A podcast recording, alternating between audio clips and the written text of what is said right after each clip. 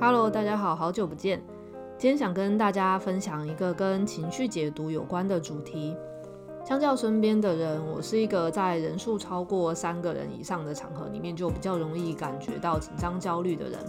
那即便我每个礼拜都有很多场合需要面对不同的团体，分享我的研究或是讨论，每次开会或是报告前都很紧张。有一次，我就无意间听到一段采访，记者问某个人说：“你现在紧张吗？”然后对方就说：“我不紧张，而是兴奋。”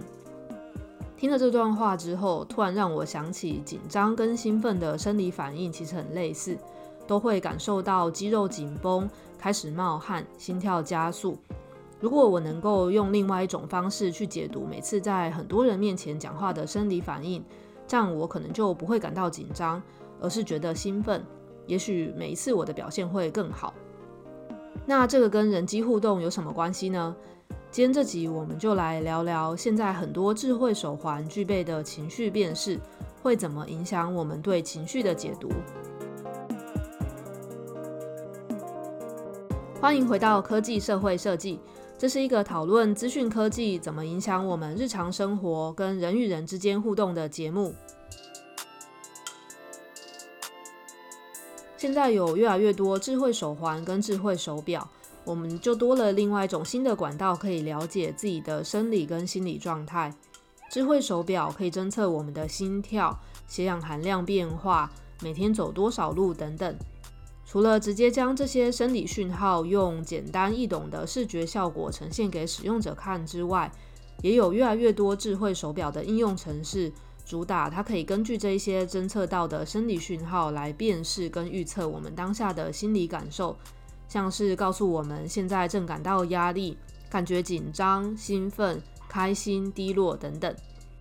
当智慧手表告诉自己感觉到什么情绪的时候，你对自己的情绪解读会有什么不同吗？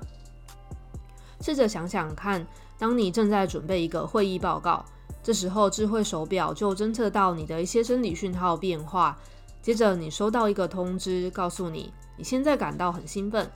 或是告诉你，你现在感到压力很大。想象一下，得到这两种不同的情绪反馈，对于你理解自己有什么影响？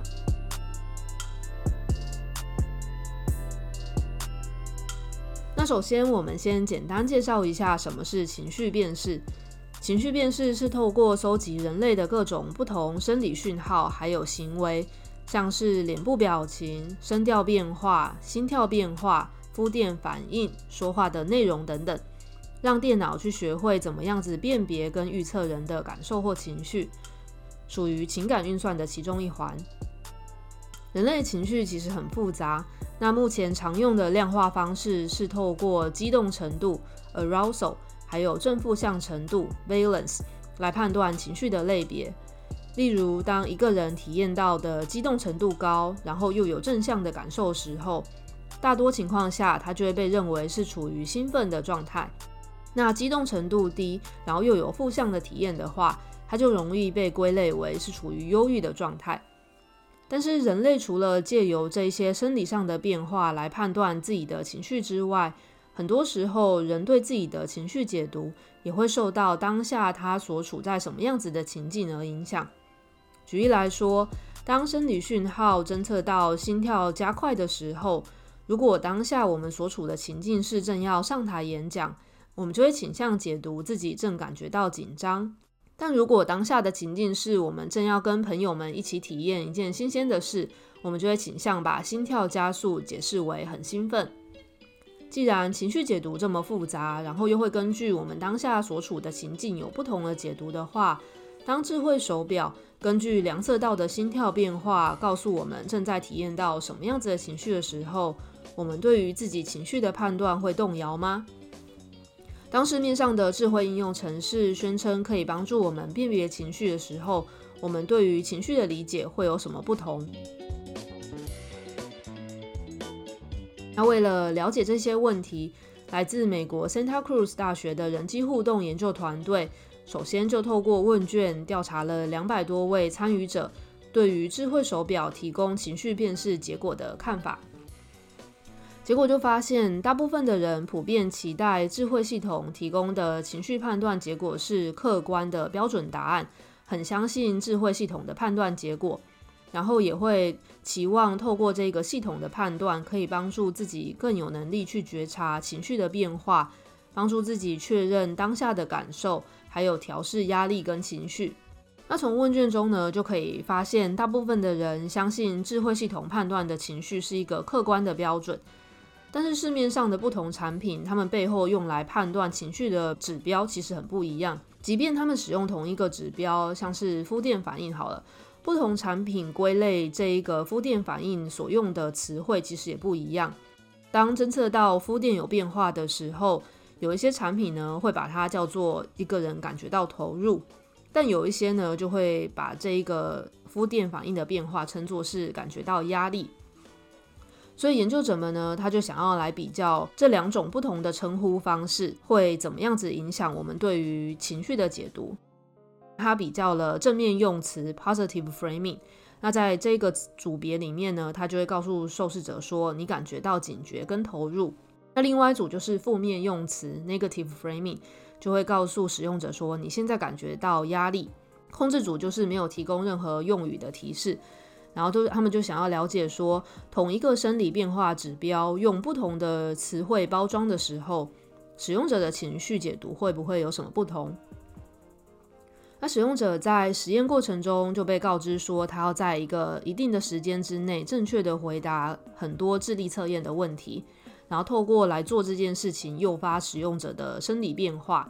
然后任务执行期间，他们就会带着一个智慧手环。当手环侦测到他们的肤电产生变化的时候，就会发出一个震动，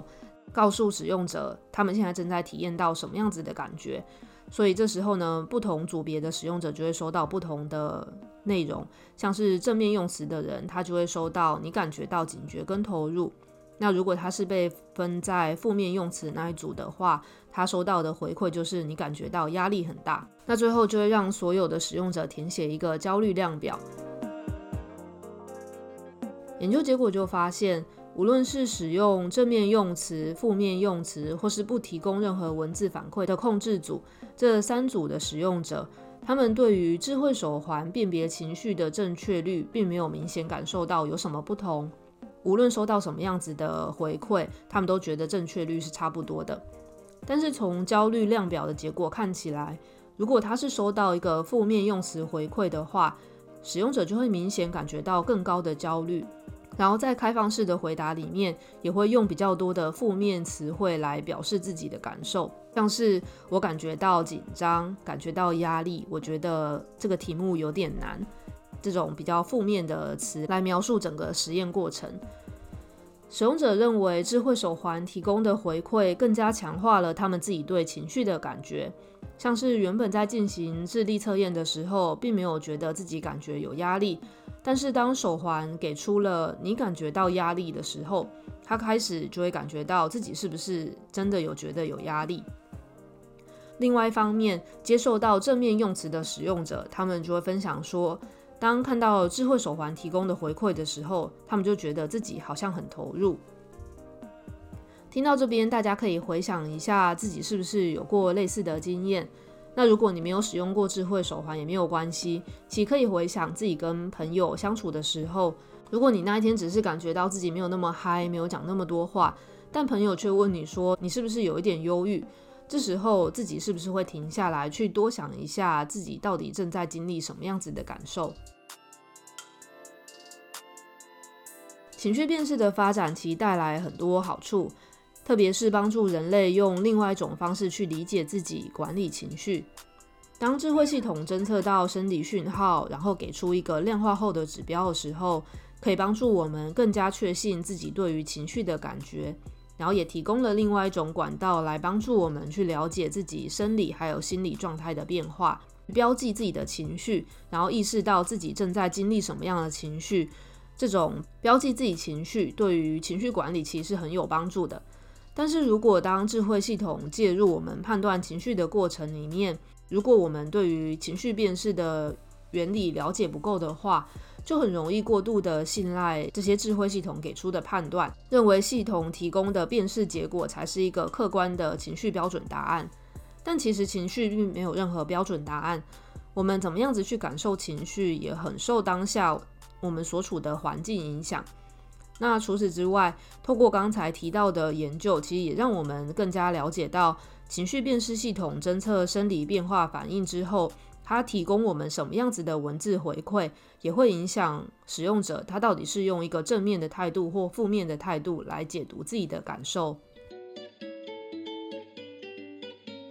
听到这边，如果你是开发情绪辨识服务的设计师或开发者，其中一件我们可以尝试的事情是去鼓励使用者们为自己的情绪下标签。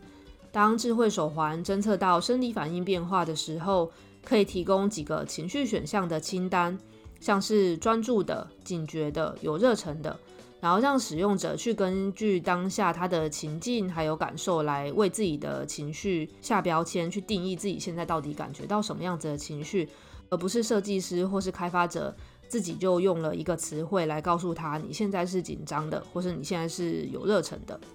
那身为购买智慧手环、使用情绪辨识服务的每一个人，在听了这一集之后，也可以提醒自己，未来如果看到这一些智慧系统给出的反馈的时候，我们可以有更多的觉察，意识到自己的判断有多少程度可能是被手环所提供的反馈用词所影响。最后一样，想要问一下大家，你有没有在使用什么健康管理的 App 或是智慧手环？像是透过 App 看看自己有没有睡好啊，运动量够不够，生理期正不正常，情绪稳不稳定等等的。当你看到这些产品提供给你的情绪辨识结果或是健康辨识结果的时候，你知道产品是根据搜集你的哪一些数据，然后给你看这一些讯息的呢？想一下。然后找一个也有在使用个人健康管理 App 的朋友讨论，然后互相交流一下想法。如果有问题或想法，也欢迎到节目底下的 Google 连接留言跟我说。如果想要多了解跟情绪辨识相关的人机互动主题的话，也可以回去听听看第二十六集。好，今天就到这，祝你有个美好的一天，下次见，拜拜。